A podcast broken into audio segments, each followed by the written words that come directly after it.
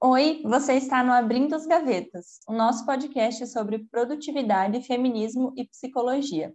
Eu sou a Débora e hoje eu e a Mirley vamos falar sobre acúmulos e coleções. Fica aí com a gente para saber mais sobre isso.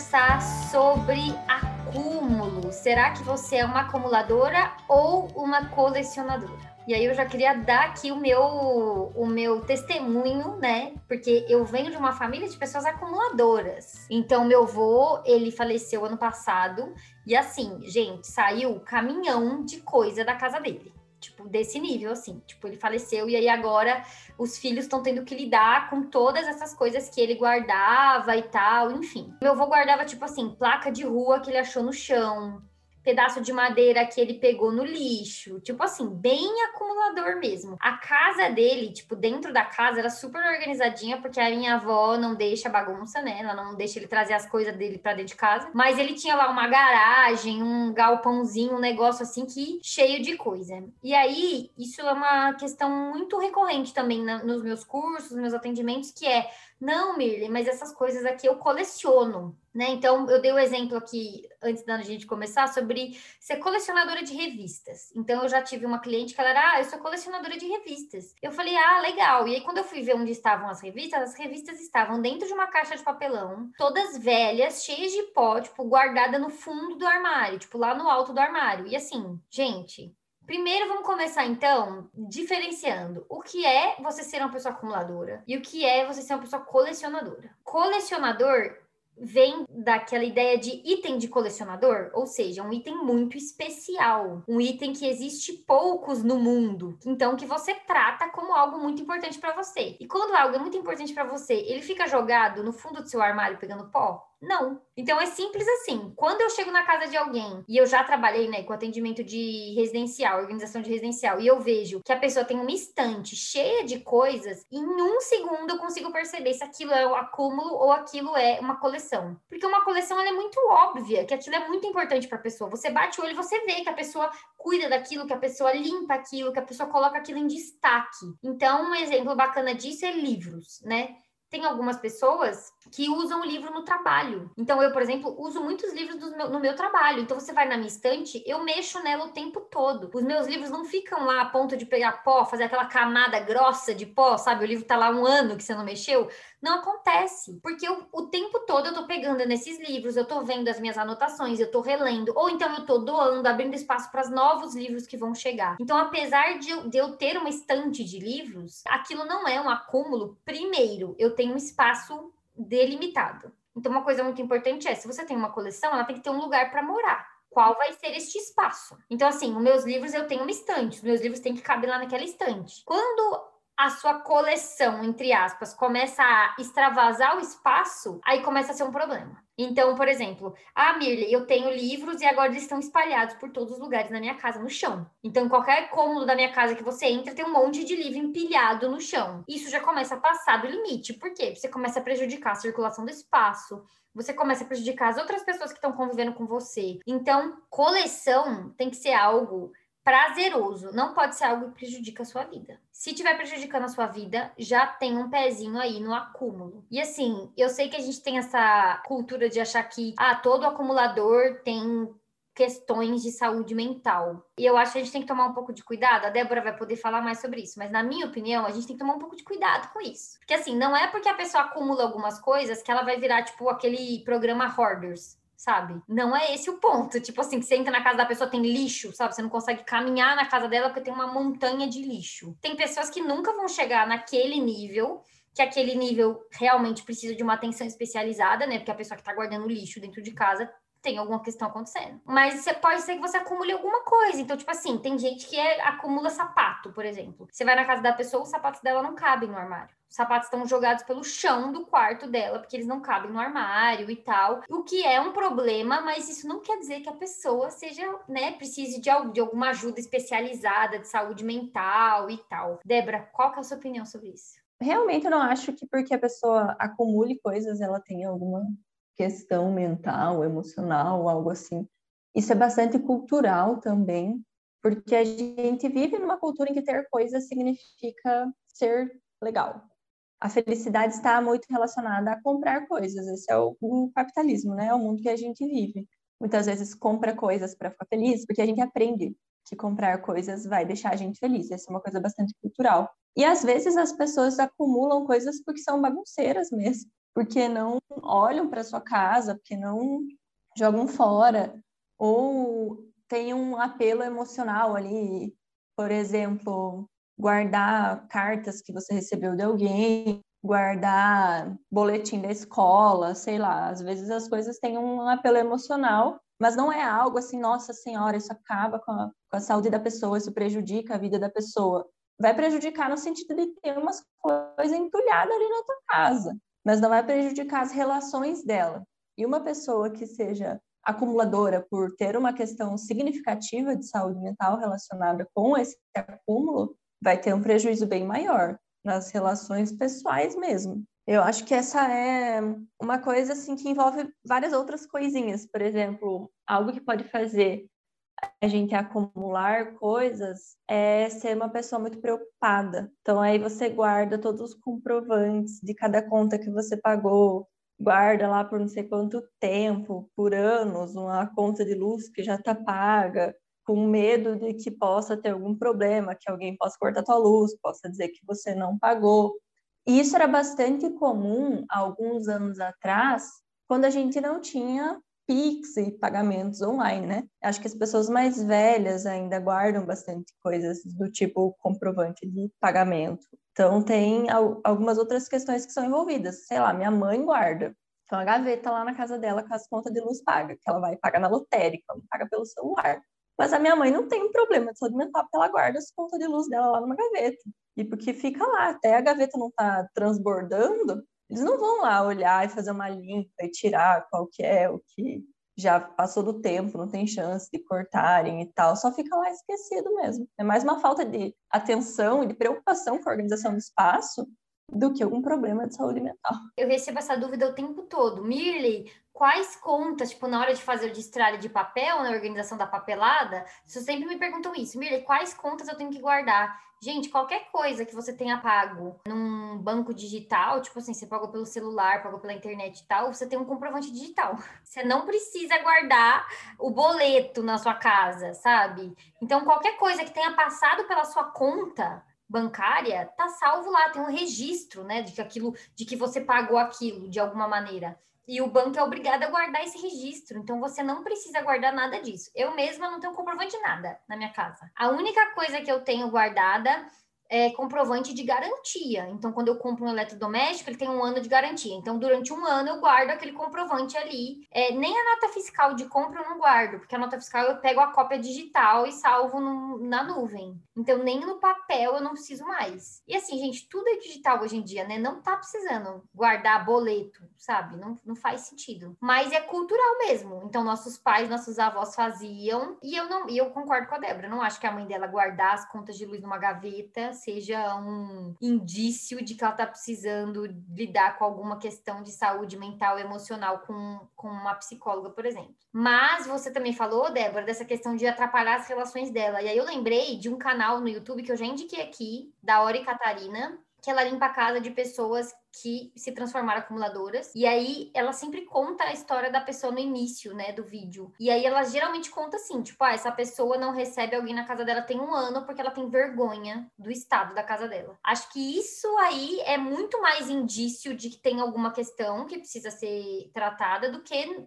o só o acúmulo pelo acúmulo. Tipo, ah, eu gosto de acumular roupa de cama, sei lá é muito diferente de você não conseguir ter uma vida social, por exemplo, ninguém poder vir na sua casa porque você tem vergonha do estado da sua casa. Essas coisas, por exemplo, gosto de ter roupa de cama, várias. Se a gente pegar um contexto geral da vida da pessoa e olhar esses pequenos acúmulos, eles provavelmente fazem sentido com alguma outra questão maior. Uhum. Mas o acúmulo por si só não significa muita coisa sei lá, a pessoa, geralmente é uma pessoa, vamos pensar, alguém que gosta de ter muita roupa de cama, muita roupa de banho, sei lá. Geralmente essa pessoa recebe visita, vai querer agradar as visitas, e aí pode ser que essa pessoa tenha uma questão com querer agradar os outros, mas isso é só um dos cenários possíveis. Ou pode ser só que a pessoa fez, sei lá, um chá de panela, igual as pessoas faziam antes quando iam casar, e ganhou, e ganhou muita roupa é. de cama. Aqui em casa, a gente tem muito tapete de banheiro, porque a minha mãe faz. E aí ela tinha dado alguns presentes para mim,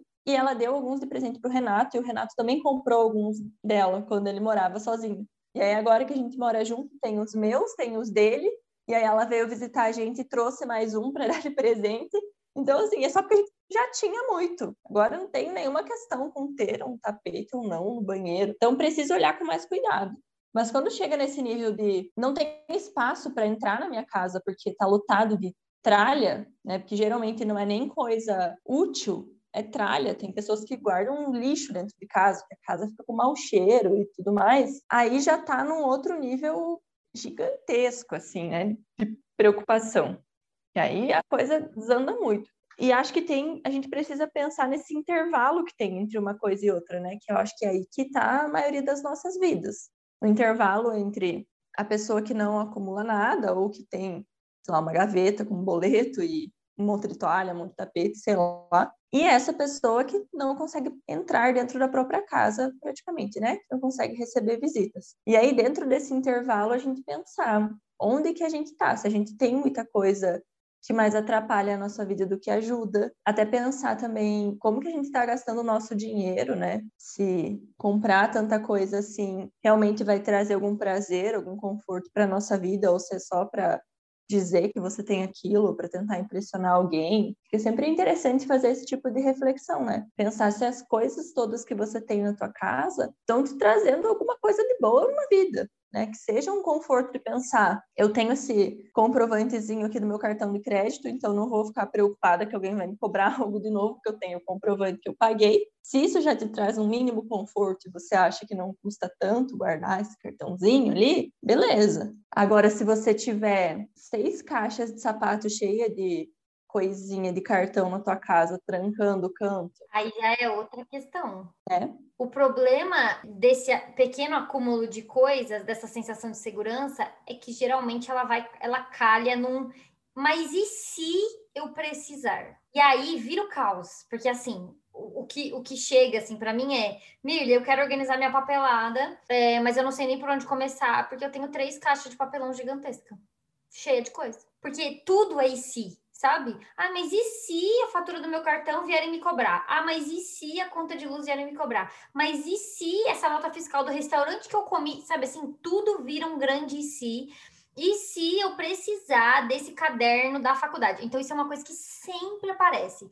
Mirley, eu tenho todos os meus cadernos da faculdade guardados, todos os materiais. Então, assim, é muito material, muita xerox, muita coisa, ocupando um espaço enorme na minha casa. Eu não tenho espaço mais para guardar isso, tá, tipo, me prejudicando e eu não consigo me desfazer. E aí eu fico pensando, cara, tem coisa na faculdade, tipo assim, no primeiro semestre, que, que você está guardando isso? Sabe aquelas matérias de sociologia, de coisa que todo primeiro semestre tem? Tipo, não faz sentido. E assim, eu entendo você guardar algumas coisas. Então, guardar o seu TCC, guardar, enfim, um trabalho, um projeto específico que você fez, que você tem muito orgulho, anotações de alguma matéria que você decidiu se aprofundar e você usa até hoje e tal. Faz sentido. Agora, guardar tudo não faz sentido.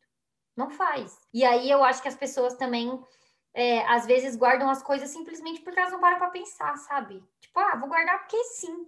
Não é que elas têm uma grande questão de serem acumuladoras. Geralmente é só porque, ah, eu guardo aqui, isso aqui não faz mal para ninguém, sabe? E se não estiver fazendo mal para ninguém, tudo bem. Mas é que geralmente essas coisas vão se acumulando e aí começa a prejudicar. Então, eu falo assim para a pessoa: onde está a sua carteirinha de vacinação?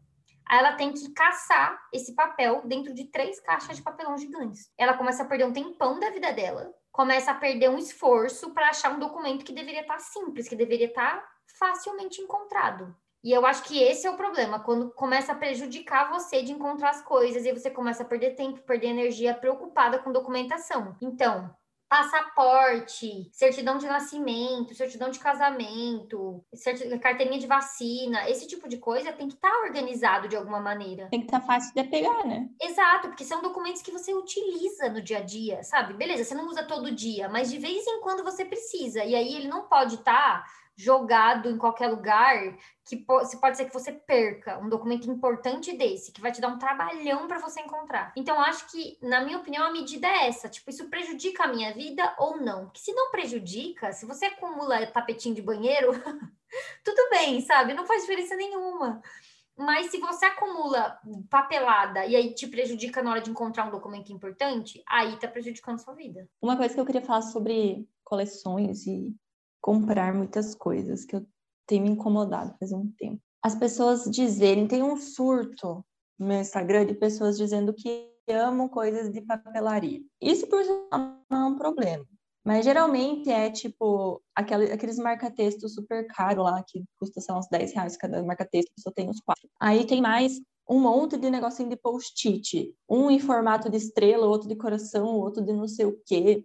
Mais aqueles transparentinho para marcar página de livro, e aí tem sete canetas azuis, cada uma com uma ponta diferente e não sei o quê. E eu vejo muitas pessoas tratando isso como um material necessário para estudo ou para trabalho. E não é. Não é. Você não precisa ter cinco marca-textos de cores diferentes para você estudar para um vestibular, para estudar para alguma coisa que você quer. Basta você ter um ou nenhum. Um, mas um já, já cumpre o papel entendeu? Uma caneta de uma cor diferente que você consiga riscar já cumpre o papel. E eu acho que a gente tem caído muito nisso, que é uma coisa, né, da nossa cultura, de achar que você precisa de inúmeras ferramentas para fazer uma coisa bem feita, porque isso fica bonito no Instagram. É bonito você postar o resumo com lettering, e aí você faz um curso de lettering para escrever sei lá, psicologia jurídica num papel, para daí fazer o teu resumo para a prova. Olha, ai, ai, lá vou eu entrar nessa saga da papelaria, porque eu tenho fortes opiniões sobre. Gente, eu vou falar, eu vou falar. Vocês precisam se acalmar. Amantes da papelaria, vamos se acalmar, sabe? Vamos manter a calma, porque vocês estão vocês estão passando do ponto. Então, assim, a pessoa vai comprar um planner, ela não compra um, ela compra dois. Porque raios uma pessoa com uma única vida, um único dia, uma única hora, vai fazer, vai ter dois planners. Aí ela não, ela não basta ter dois caderninhos, ela vai lá e ainda compra mais seis caderninhos. E aí, cada curso novo que ela vai fazer, ela compra um novo caderninho. E aí, para este caderno, ela vai lá e compra post-its combinando com a cor do caderno. E, gente, Gente, cês, sério, vocês passam do ponto. E assim, eu amo papelaria. Eu sou uma amante de papelaria em recuperação, assim mesmo, porque eu tinha muita coisa. Hoje em dia eu tenho só o que eu uso e de vez em quando eu ainda acho que eu tenho muito.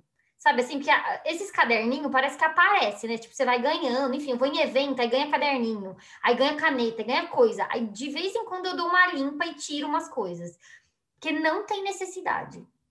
E digo mais, do ponto de vista de produtividade de organização, se você é a pessoa dos 12 caderninhos, tá complicado.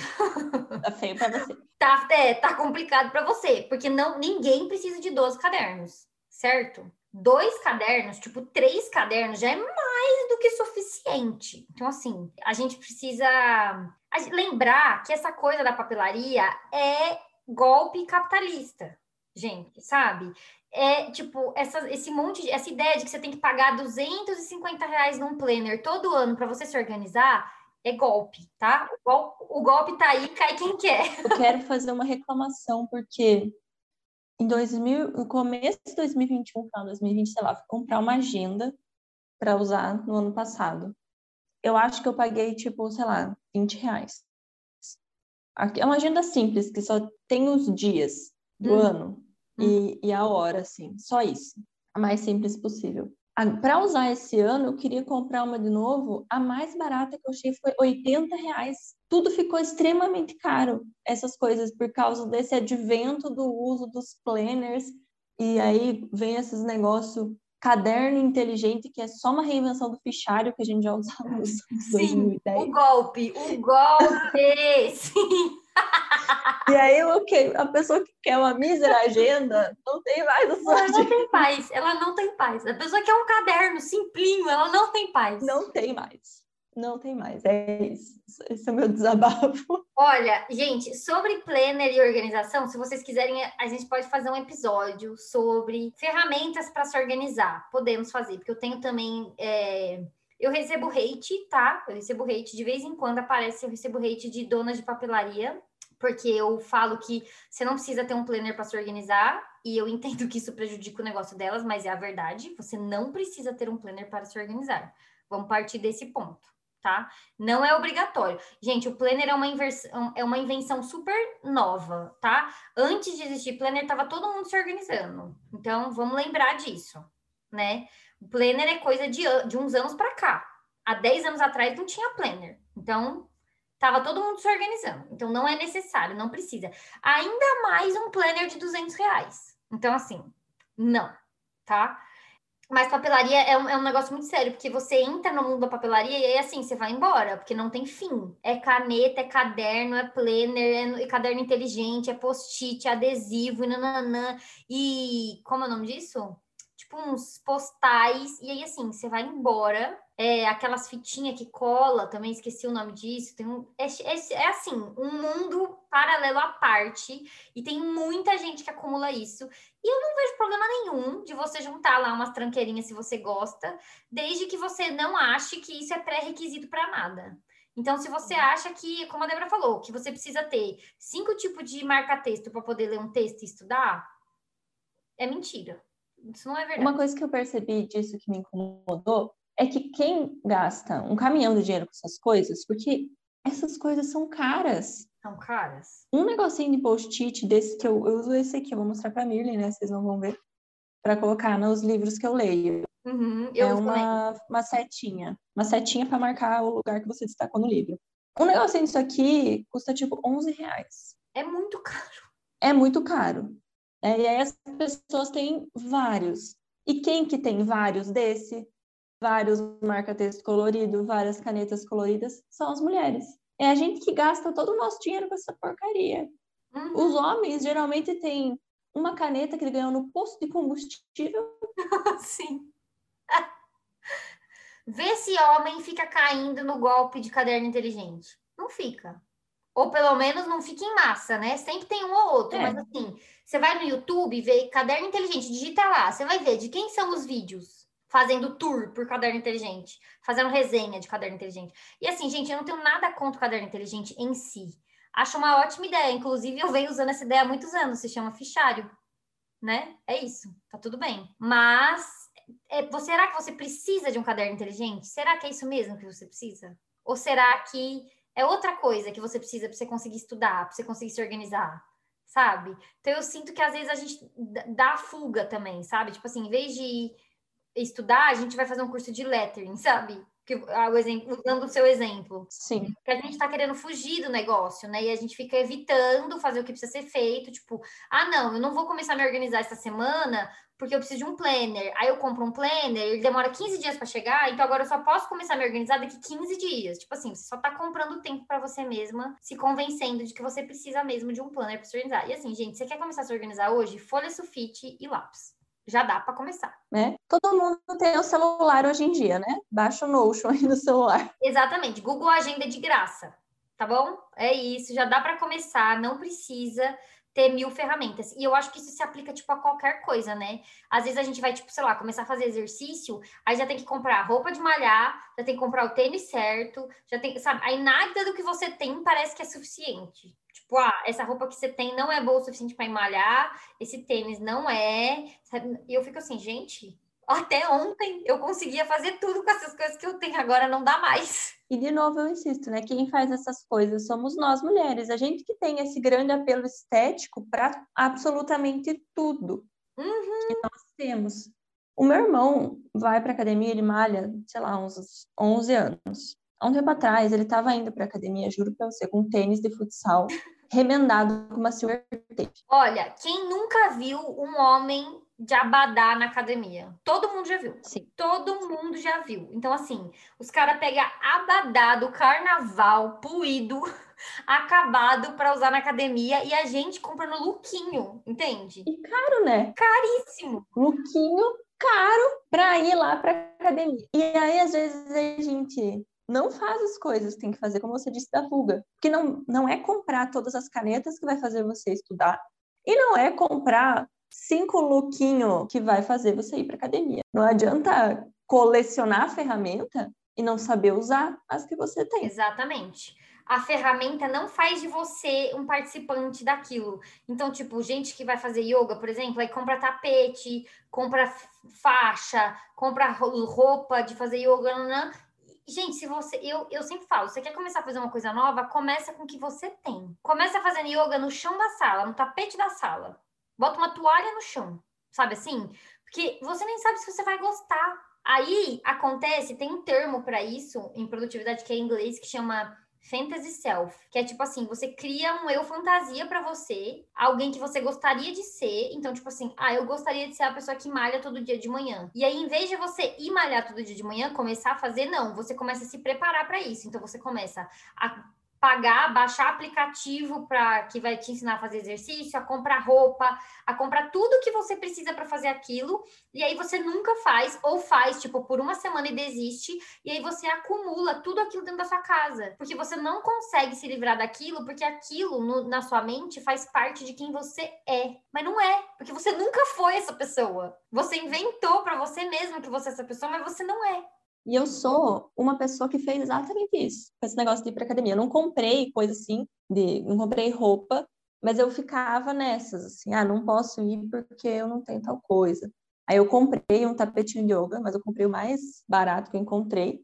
Eu uso ele de vez em quando para fazer alongamento, eu tenho problema na coluna. E fiquei nessa, ah, baixar aplicativo e tentar fazer não sei o quê, e não posso ir porque não sei o que lá. E agora que eu realmente criei vergonha na cara e comecei a fazer exercício físico, eu não precisei, para não dizer que eu não precisei comprar nada, eu comprei um short e um top. Uhum. Eu já tinha mais um short, mais uma leg, mais outro top. E é isso. Vou com camiseta velha. Sim, gente, não precisa. E assim, não tem problema se você é uma pessoa que comprar lookinhos e se vestir bem para ir pra academia te motiva, tá tudo bem. Desde que você seja pelo menos a pessoa que vai.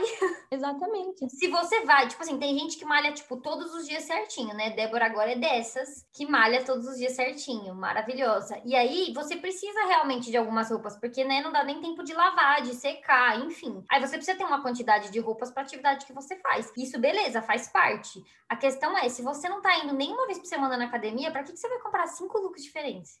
Não faz sentido. Então, é essa a questão. E é isso, né? O golpe das mulheres. Então, tudo é estético. Você vai estudar, tem que fazer lettering. Você vai ler livro, tem que ter a tagzinha de marcar o livro bonitinha, colorida, em formato de coração. Aí você vai malhar, tem que ter roupa, look bonitinho de malhar. Ai, gente, sério. Enquanto os homens estão fazendo o que tem que ser feito. E aí, tem muitas mulheres que falam, que conheço, que falam que precisam se organizar, que precisam parar de acumular coisa e tal, geralmente porque querem ter mais dinheiro, usar melhor o dinheiro. Esse é o ponto que mais me incomoda, sabe? Não tenho nenhum problema com as pessoas que gostam de usar legging todo dia em casa e tem sete leggings. Se você gosta de usar, é isso aí, é confortável mesmo. Mas me incomoda particularmente, pensar que o quanto nós mulheres gastamos dinheiro com as coisas para parecerem esteticamente agradáveis, para mostrar para os outros, para postar no Instagram, enquanto os caras não estão nem aí. E daí estão gastando o dinheiro deles com coisa importante. O dinheiro deles eles estão gastando com estudo, com investimento no trabalho, investimento na carreira, enquanto a gente tá pagando de gatinha na rede social. É triste. É triste. Sim. E é bem característico da feminilidade, né? De que o nosso valor tá na nossa aparência, quando não tá. Né? Você pode ser a pessoa mais linda do mundo. Na hora de passar num concurso, você vai ter que ter precisado estudar mesmo e não feito lettering. Então, infelizmente, a feminilidade traz até isso pra gente, né? Essa questão de que tudo que a gente vai fazer tem que ser esteticamente agradável. Sim. E aí, Débora, eu queria te perguntar sobre pessoas que acumulam responsabilidades. Sabe aquele tipo de gente que se não pode aparecer um negócio que a pessoa quer participar, não pode aparecer um convite que a pessoa não sabe dizer não, comente sobre. Bom, você falou da feminilidade, né? A gente que isso tem tudo a ver com feminilidade.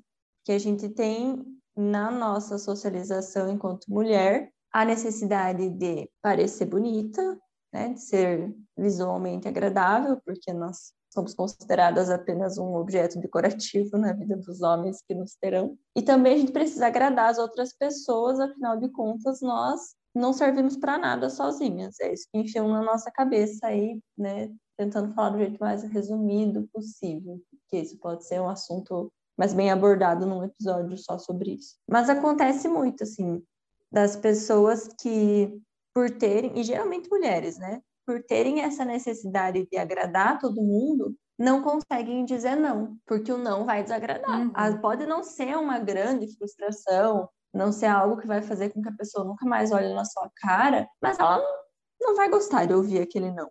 E às vezes, realmente, a pessoa pode não olhar mais na sua cara por causa disso. E aí você tem que colocar na sua balança aí pessoal se isso vale a pena ou não porque isso sobrecarrega muito as pessoas. Trabalho, em casa, né? A gente vai falar mais sobre isso num outro episódio sobre a dona de casa perfeita, né? Acho que a gente já gravou esse episódio, eu não tenho certeza, então vocês me perdoem. Já. Mas essa dona de casa perfeita tem um pouco disso, né? De acreditar que todas as responsabilidades da casa são dela acumular todas essas responsabilidades, pegar tudo para ela e viver cansada. No trabalho, as mulheres fazem muito isso também, de além de acumular as funções do seu cargo, acumular pequenas outras tarefas que não trazem nenhuma remuneração, como por exemplo, ficar responsável pelo amigo secreto do final do ano, ficar responsável por organizar a confraternização da empresa, por fazer o cafezinho do não sei o quê, isso são coisas que demandam tempo, demandam energia e não trazem nenhum retorno. E aí a gente está sempre extremamente cansada porque não consegue olhar para outra pessoa e falar: não posso fazer isso agora. E isso não faz de você um monstro. Quero deixar isso bem claro. Dizer não não vai transformar numa megera. Você pode e deve se priorizar em alguns momentos. Eu tenho uma coisa que eu digo sempre que é muitas vezes dizer não para outra pessoa é dizer sim para você mesmo. Exatamente. E a gente tem muita dificuldade de dizer não, e o pior, a gente tem isso e aí em todas as áreas da vida, e aí acumula muita coisa que a gente não diz não para o nosso par romântico, então a gente não diz não para o nosso namorado, para nossa namorada, enfim. A gente não diz não para os nossos filhos, a gente não diz não para os nossos parentes, a gente não diz não para o nosso chefe, a gente não diz não para os nossos amigos. E aí, assim, se você não diz não para ninguém, em que momento você está dizendo sim para você? Em que hora do dia você está fazendo as coisas que era para você fazer? Então eu já vi gente se prejudicar no trabalho porque estava ajudando outra pessoa. É absurdo, gente. É absurdo. Se você tem coisa do seu trabalho para fazer, por que, que você estava ajudando a outra pessoa no trabalho dela? É tipo, sabe? A pessoa não tem o um, um mínimo de, de noção de tipo, ah, eu preciso fazer o meu, aí depois, se eu conseguir, eu posso ajudar outra pessoa. Não. E aí a outra pessoa não te ajuda a outra pessoa faz o dela, você ajuda ela com o dela, e aí é isso, você que fique com o seu para fazer depois. Complicado, bem complicado isso. Bem complicado. E aí, assim, eu acho também que algumas coisas a gente pega pra gente porque a gente acha que é nossa responsabilidade, porque a gente não para nem para se perguntar. Então, tipo assim, esse negócio da fazer a festa de Natal da firma, será que é minha responsabilidade? Eu não sei, será? Depende, pode ser que sim, pode ser que não. Não sei qual é o seu cargo, não sei qual é a sua questão aí no seu trabalho, mas eu diria que na maioria dos casos, não. Uhum. Isso que você falou, tipo, ah, o seu, o seu colega de trabalho tá com o trabalho todo atrasado e tal, enfim. Será que é sua responsabilidade ajudá-lo? Porque eu acho que a gente precisa diferenciar, né? Tipo, ajuda de responsabilidade. Uma coisa é você ajudar alguém porque você pode ajudar, porque você quer ajudar. Outra coisa é você achar que isso é sua responsabilidade. Exatamente, e acho que as pessoas, acho não, tenho certeza, que as pessoas confundem muito as duas coisas. Ajuda é quando você sabe que quem deveria estar fazendo isso não é você, era outra pessoa. E aí, por qualquer motivo, você decide pontualmente fazer aquilo por aquela pessoa. Responsabilidade é quando você acha que você deve estar fazendo aquilo. E muitas vezes você não deve estar fazendo. E as mulheres sempre acham que a gente é que deve estar fazendo aquilo, né? Então, eu estava escutando um, um, podcast esses dias e a mulher falou que a escola não manda para o pai do filho dela os recados de tipo, ah, é dia sei lá do que, tem que fazer não sei o que, ah, tem que trazer comidinha, sabe? Essas coisinhas de escola de criança, né? Não manda. E que a veterinária não fala com o companheiro dela, que também é dono dos cachorros. Então, tipo assim, por que, que falam sempre com ela? Sabe? Como se a responsabilidade fosse dela. Isso acontece muito comigo também, é muito engraçado como as pessoas resolvem as coisas comigo. Já aconteceu da minha sogra perguntar para mim se a gente vai lá e tal dia. Por que ela tá falando comigo? Por que ela não tá falando com o filho dela? Sabe? E não faz por mal, a pessoa não faz por mal, mas você percebe como se fosse minha responsabilidade gerenciar o calendário da família, do casal, sabe assim? Veterinária é a mesma coisa, só fala comigo. O Tiago vai em todas as consultas. O Tiago leva elas para fazer exame sozinho, eu não vou. E mesmo assim, é comigo que vem comentar o resultado. É que é tarefa de cuidado, né? Aqui em casa o que aconteceu? Eu e o Renato estamos morando juntos, né? E nós fomos até a imobiliária para alugar a casa e pedimos para estar o nome dos dois no contrato. A gente deixou claro que ia ficar o nome das duas pessoas. Beleza, o contrato do aluguel ficou no nome dos dois. Mas aí a imobiliária colocou todas as outras contas, luz, água e etc., no nome do Renato, sem perguntar nada pra gente. Ah, claro. Para quem que era para estar, né? Que ódio. Porque aí de quem que é a responsabilidade de sustentar a, a família, entre muitas aspas, né, de bancar a casa do homem. E agora eu tenho certeza que se fosse algo relacionado com limpeza ou com cuidado, ia estar tá no meu. É tipo assim, a pessoa que, vamos supor, a, a família tem uma faxineira, né? Que vai uma uhum. vez por semana. Quem é que fala com a faxineira? Quem é que lida com ela? Quem é que passa para ela o que precisa ser feito? É a mulher. É esse tipo de coisa, na minha opinião, que a gente tinha que se perguntar: isso é minha responsabilidade? Porque pode ser que sim, pode ser que não, vai depender do seu acordo familiar algumas coisas vão ser sua responsabilidade, outras não, em vez de simplesmente pegar isso pra gente, sabe? Sem se perguntar se isso é minha responsabilidade. Que eu acho que a gente faz muito isso, não se pergunta, tipo, isso é minha responsabilidade mesmo? Então, no meu caso, é minha responsabilidade lidar com as minhas gatas e tal, organizar os exames delas, as consultas e tal, porque na divisão de tarefas da, do cuidado com as gatas, eu fiquei com essa parte, o Thiago ficou com a parte mais prática de todo dia, então de limpar a caixa de areia, de dar comida e tal. É, mas imagina se além disso eu ainda tivesse que fazer a parte prática, que é o que geralmente acontece, né? Até quando os casais vão dividir as tarefas, eles dividem só a parte prática. A parte de carga mental, a parte de gerenciamento do cuidado, cai na mulher como se fosse inerente, né? Ah, existe uma mulher aqui, então é ela que vai cuidar. Exatamente. E sobre isso que você falou, né, do acordo com o Thiago. Eu tenho certeza que a veterinária não sabe disso, que não. vocês têm esse acordo. Mas mesmo assim, ela parte do princípio que a responsabilidade é tua. Que quem pode sair do trabalho para ir levar a gata no veterinário é você. Que quem pode sair, né, para ir comprar coisa, para cuidar, né? Isso se você tiver um trabalho. Né? Ninguém nem para para pensar. Outra coisa, né? Eu e o Renato, a gente, a gente mudou de cidade Teve uma pessoa que perguntou o que, que eu ia fazer. Todas as outras perguntaram para ele. Tipo, ah, a gente vai se mudar porque o Renato passou num concurso. E ninguém perguntava o que, que eu ia fazer. Ah, veio, só veio, vai ser bancada aí. É, exato. Não tem. As pessoas acham, ainda tratam as mulheres como se a gente fosse só um adereço, né? Tipo, o Renato muda e você vai atrás, porque é isso, você é um adereço da existência dele. É, sou parte da mudança. Exato. coloca no caminhão e leva. O abajur, a esposa, o colchão, sabe? Ai, que horror. Gente, e aí eu lembrei de uma série que eu tô assistindo, que agora eu terminei, né? Chama Working Moms na Netflix. E eu tô revoltada com a última temporada. Eu tô muito revoltada. Eu não sei se as outras pessoas tiveram essa mesma percep percepção que eu, mas eu fiquei incomodada.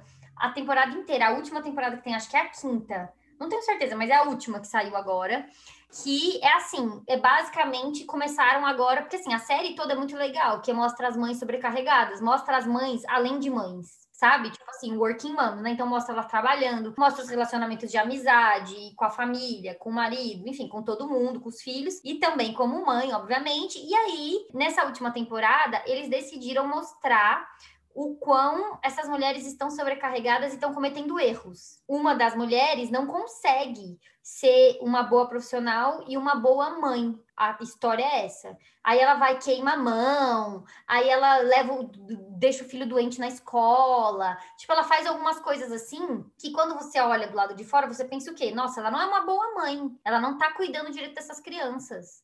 E aí a história tá girando em torno disso. E aí, tipo assim, a outra, a outra mulher lá tem raiva, então ela sente muita raiva, e aí ela desconta nas pessoas ao redor dela, lá, lá, lá, lá. E aí tá retratando essas mulheres como se, tipo assim, elas estão tentando fazer tudo, então elas não estão dando conta de nada. Eu tô no ranço dessa temporada, porque essa mulher, por exemplo, que tá com, que tá com crises de raiva e tal, que é uma pessoa com muita raiva, ela tem muitos motivos para estar tá com raiva. Tipo, o marido dela mudou de emprego, ela teve que fechar a clínica dela de, de psiquiatria ou de psicologia, não sei, acho que é de psiquiatria. Teve que fechar a clínica dela para poder mudar de cidade junto com ele. Chegou lá, o trabalho dela era uma bosta. Então, assim, não é. Tem contexto, sabe? Essas mulheres, elas não estão do jeito que elas estão porque elas são más mães ou porque elas estão tentando fazer tudo, elas não estão dando conta de nada. Tipo, essa aí que trabalha e tem os filhos e tal, ela é colocada na série como uma workaholic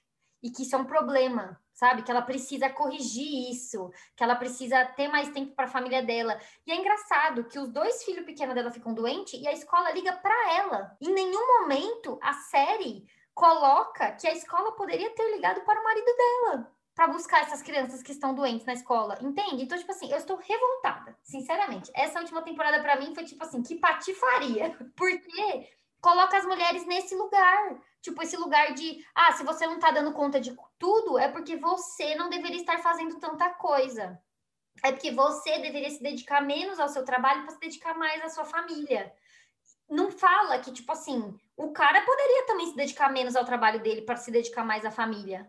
Para os dois poderem ter uma vida mais equilibrada. Mas, ok a premissa de tá, tá sobrecarregada, tá fazendo as coisas não estão bem feitas porque você tá sobrecarregada, só essa premissa ela até faz sentido.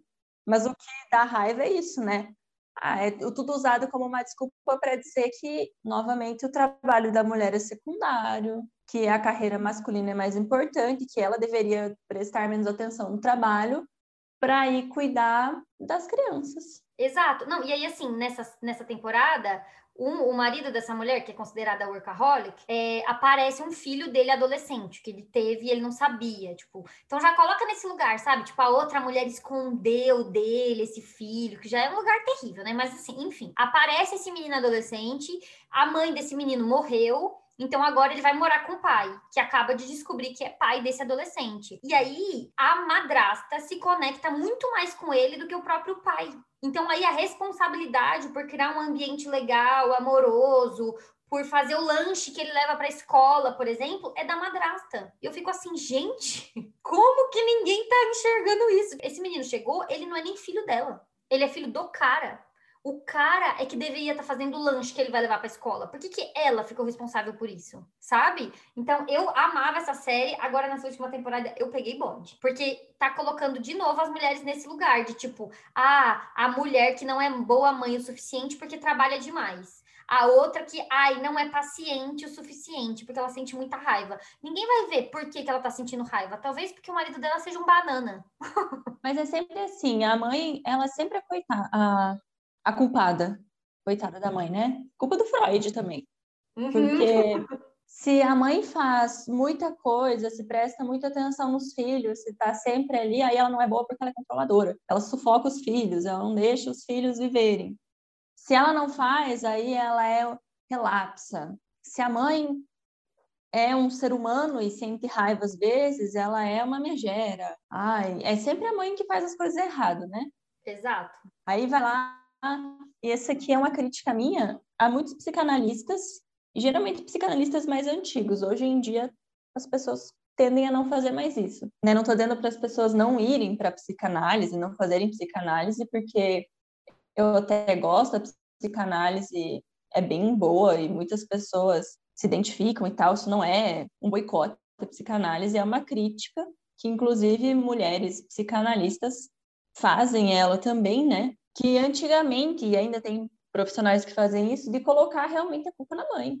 ah, a pessoa é, sei lá, psicótica ou tem algum, alguma questão emocional ou mental, porque a mãe não foi boa o suficiente. Inclusive, tem até um autor lá, mas eu não lembro se ele é da psicanálise ou não, que tem esse termo: mãe suficientemente boa e mãe não suficientemente boa. Socorro.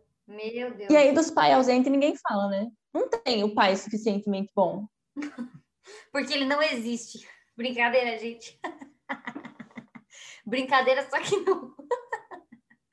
Ai, então a gente precisa também né, olhar para esse lado. Será que realmente essa mãe era omissa, era ausente, era sobrecarregada e cadê o pai? Será que esse pai também não era ausente? Será que ele não foi comprar cigarro e nunca mais voltou? Pois é, exatamente. Então é muito fácil culpar os problemas do, do mundo nas costas das mulheres, especialmente das mães, né? quando a gente ignora que a maioria dos problemas do mundo, na verdade, são dos homens e dos pais. E as mães lá estão lá, coitadas, tentando equilibrar mil pratinhos e tentando fazer o mínimo com que acabaram jogando no colo delas, né? E se sentindo culpadas. E se sentindo culpadas no processo. Ridículo. Vamos para os quadros? Vamos.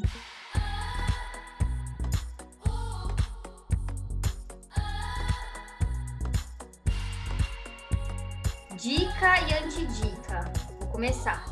Dica. Canal da Hora e Catarina de novo. Eu toda, todo episódio dessa dica.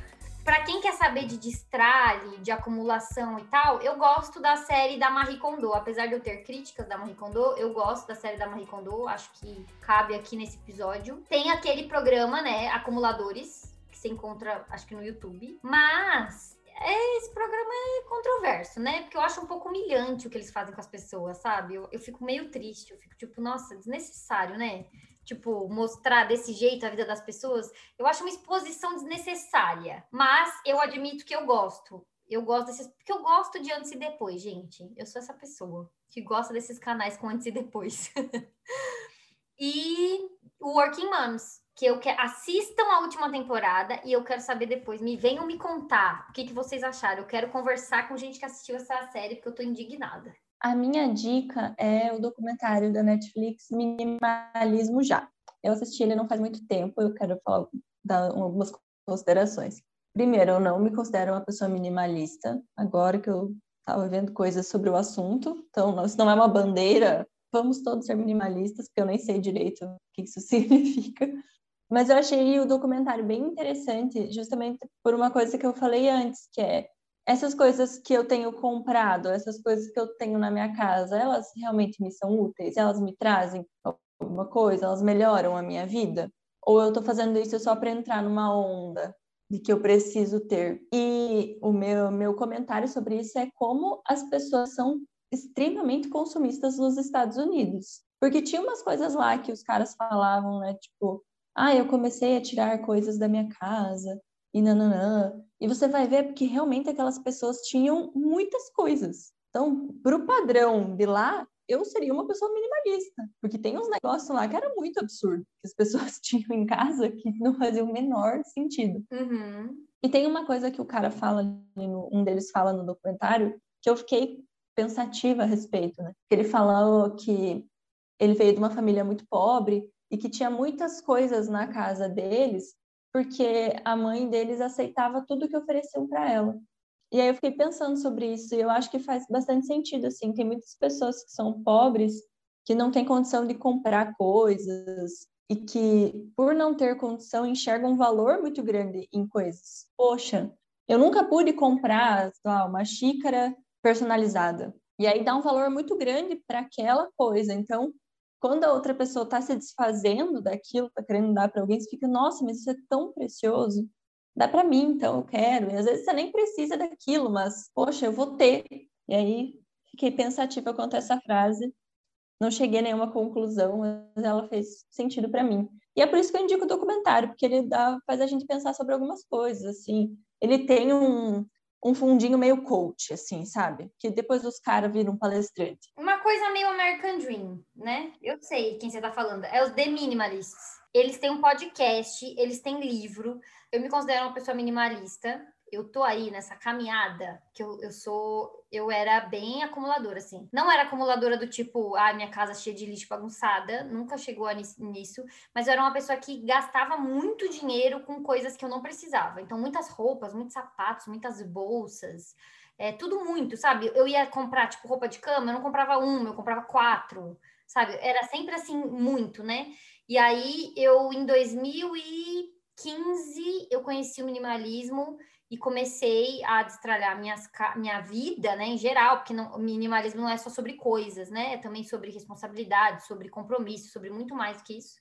É, e aí hoje eu me considero uma pessoa bastante minimalista e não e minimalismo não no sentido de tipo assim, ah, eu tenho meia dúzia de coisas, não é sobre isso, mas é sobre tudo que eu tenho eu uso. Uhum. Então, eu tenho aquilo que eu preciso. Eu não tenho coisas que eu não preciso. É... E eu tenho bastante orgulho de ter criado essa vida para mim, porque isso facilita a minha vida em todos os sentidos. No sentido de que eu tenho mais dinheiro no banco, porque eu não fico gastando dinheiro com tralha. No sentido de que eu tenho mais espaço na minha vida é, para ter as coisas que eu realmente quero. Então, em vez de eu comprar uma camiseta de 30 reais, quer dizer, em vez de eu comprar 10 camisetas de 30 reais, eu posso comprar uma de 300 reais sabe? Não que eu gaste 300 reais numa camiseta, gente, porque, enfim. Mas vocês entenderam, tipo assim, eu posso comprar coisas com mais qualidade porque eu compro menos, eu gasto menos tempo organizando minhas coisas, limpando casa, colocando coisa no lugar, sabe? Toda esse essa vida doméstica, ela é muito mais fácil quando você tem menos coisa. E eu principalmente tenho mais tempo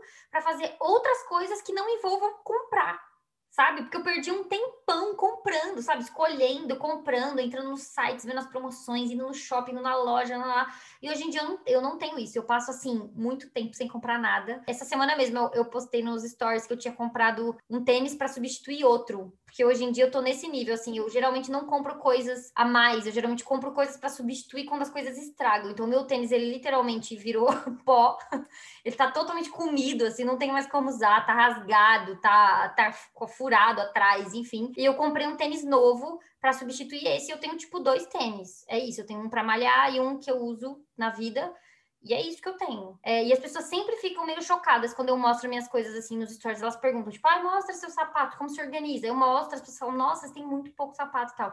Eu nem acho que eu tenho tão pouco assim, tem gente que tem muito menos. Mas eu fico orgulhosa de ter aquilo que eu uso. Porque se eu não uso, não faz sentido na minha vida. Porque os The Minimalists mesmo, eles têm uma frase muito boa que é, é tipo, use as pessoas, é, use as coisas e ame as pessoas. Porque o contrário sempre dá errado né? Fiz uma tradução livre aqui, mas é isso que eles querem dizer, que é tipo, eu tenho as coisas porque eu uso as coisas. Sim. Eu não tenho as coisas porque eu amo as coisas, sabe? Eu não amo objetos, eu amo pessoas. É justamente por causa dessa frase, dessa ideia do documentário que eu sugiro, para a gente se desapegar mesmo da, das coisas, desse negócio de amar ou cultuar os objetos, de atribuir uma importância gigantesca a todos os bens materiais porque tem muita coisa mais importante na vida.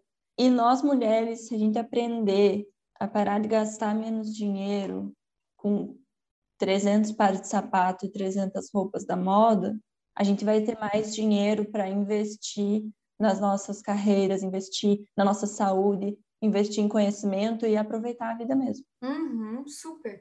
Queria dar outras duas dicas no canal no YouTube chamado Passa em Casa, ela fala sobre minimalismo de um jeito muito legal. Ela, inclusive, faz críticas aos dois documentários que os The Minimalists têm. Um é esse Minimalismo Já, tem um outro também que eu já assisti na Netflix. Ela faz críticas muito pertinentes, que é essa coisa do American Dream, essa coisa meio homem hétero branco, assim. Ela faz críticas muito legais. E a blogueira de baixa renda também no YouTube, ela tem uma série de vídeos chamado Minimalismo Baixa Renda, onde ela explica que ser pobre não é a mesma coisa de ser minimalista. Então, quando você tem poucas coisas, porque você é, não tem dinheiro para ter mais coisas, isso não significa que você seja minimalismo. Minimalista, né? Tá ferrado. Mesmo. Exatamente, você só é pobre. É isso e vive num país que nem o Brasil, que tá cheio de gente assim. Então, muitas vezes, é, a gente confunde isso, né? Tipo, ah, minimalismo é voto de pobreza. Não é, não tem nada a ver. Tem gente que é muito rica e que é minimalista, e tem gente que é pobre e é minimalista, e o contrário também é verdade. Tem gente que é pobre, acumuladora, no documentário mesmo mostra, né? A casa da mãe dele, uma casa simples e tal, totalmente cheia de coisa, porque é, não é sobre dinheiro, não é esse o ponto. É, e é isso, né? De pessoa super rica ser minimalista. A pessoa pode ter, sei lá, só uma calça e essa calça ter custado mil reais. Sim, exatamente. Exatamente. Ela pode ter duas bolsas, e aí cada uma custou 20 mil, sabe? Dá para ser assim. O que eu também posso fazer críticas, porque eu discordo, né? Em plano 2022, com gente passando fome, você tem uma bolsa de 30 mil reais, eu considero uma ofensa, mas enfim, ok, fica para outro episódio o meu ódio aqui à burguesia. Sim. Vamos lá. É organização ou não é? Acho que a gente já falou. É, a gente falou o episódio inteiro sobre isso, né? Sobre isso. Então vamos pular este nesse episódio. Coisas de macho que eu não topo. Ai, macho minimalista que vem querer dar lição de moral. Isso também não, ai, não gosto. Sabe assim? Ai, tipo, ai, você tem que ter menos coisas. Ah, me poupe, meu querido. Sabe? Me poupe. Tipo, quando a mulher tem skincare, né? Várias mulheres têm skincare, porque é outra coisa, tipo, amante de papelaria, amante de skincare, né? É golpe. E aí, a gente tem lá um monte de skincare, um monte de coisa. Aí os caras chegam e ficam, nossa, mas você tem que ser mais minimalista com skincare, lá, lá, lá. Ai, ai, meu filho, olha, não me venha você faz parte do problema. Você não me venha. Exatamente. Não passa um protetor solar na cara. Exatamente.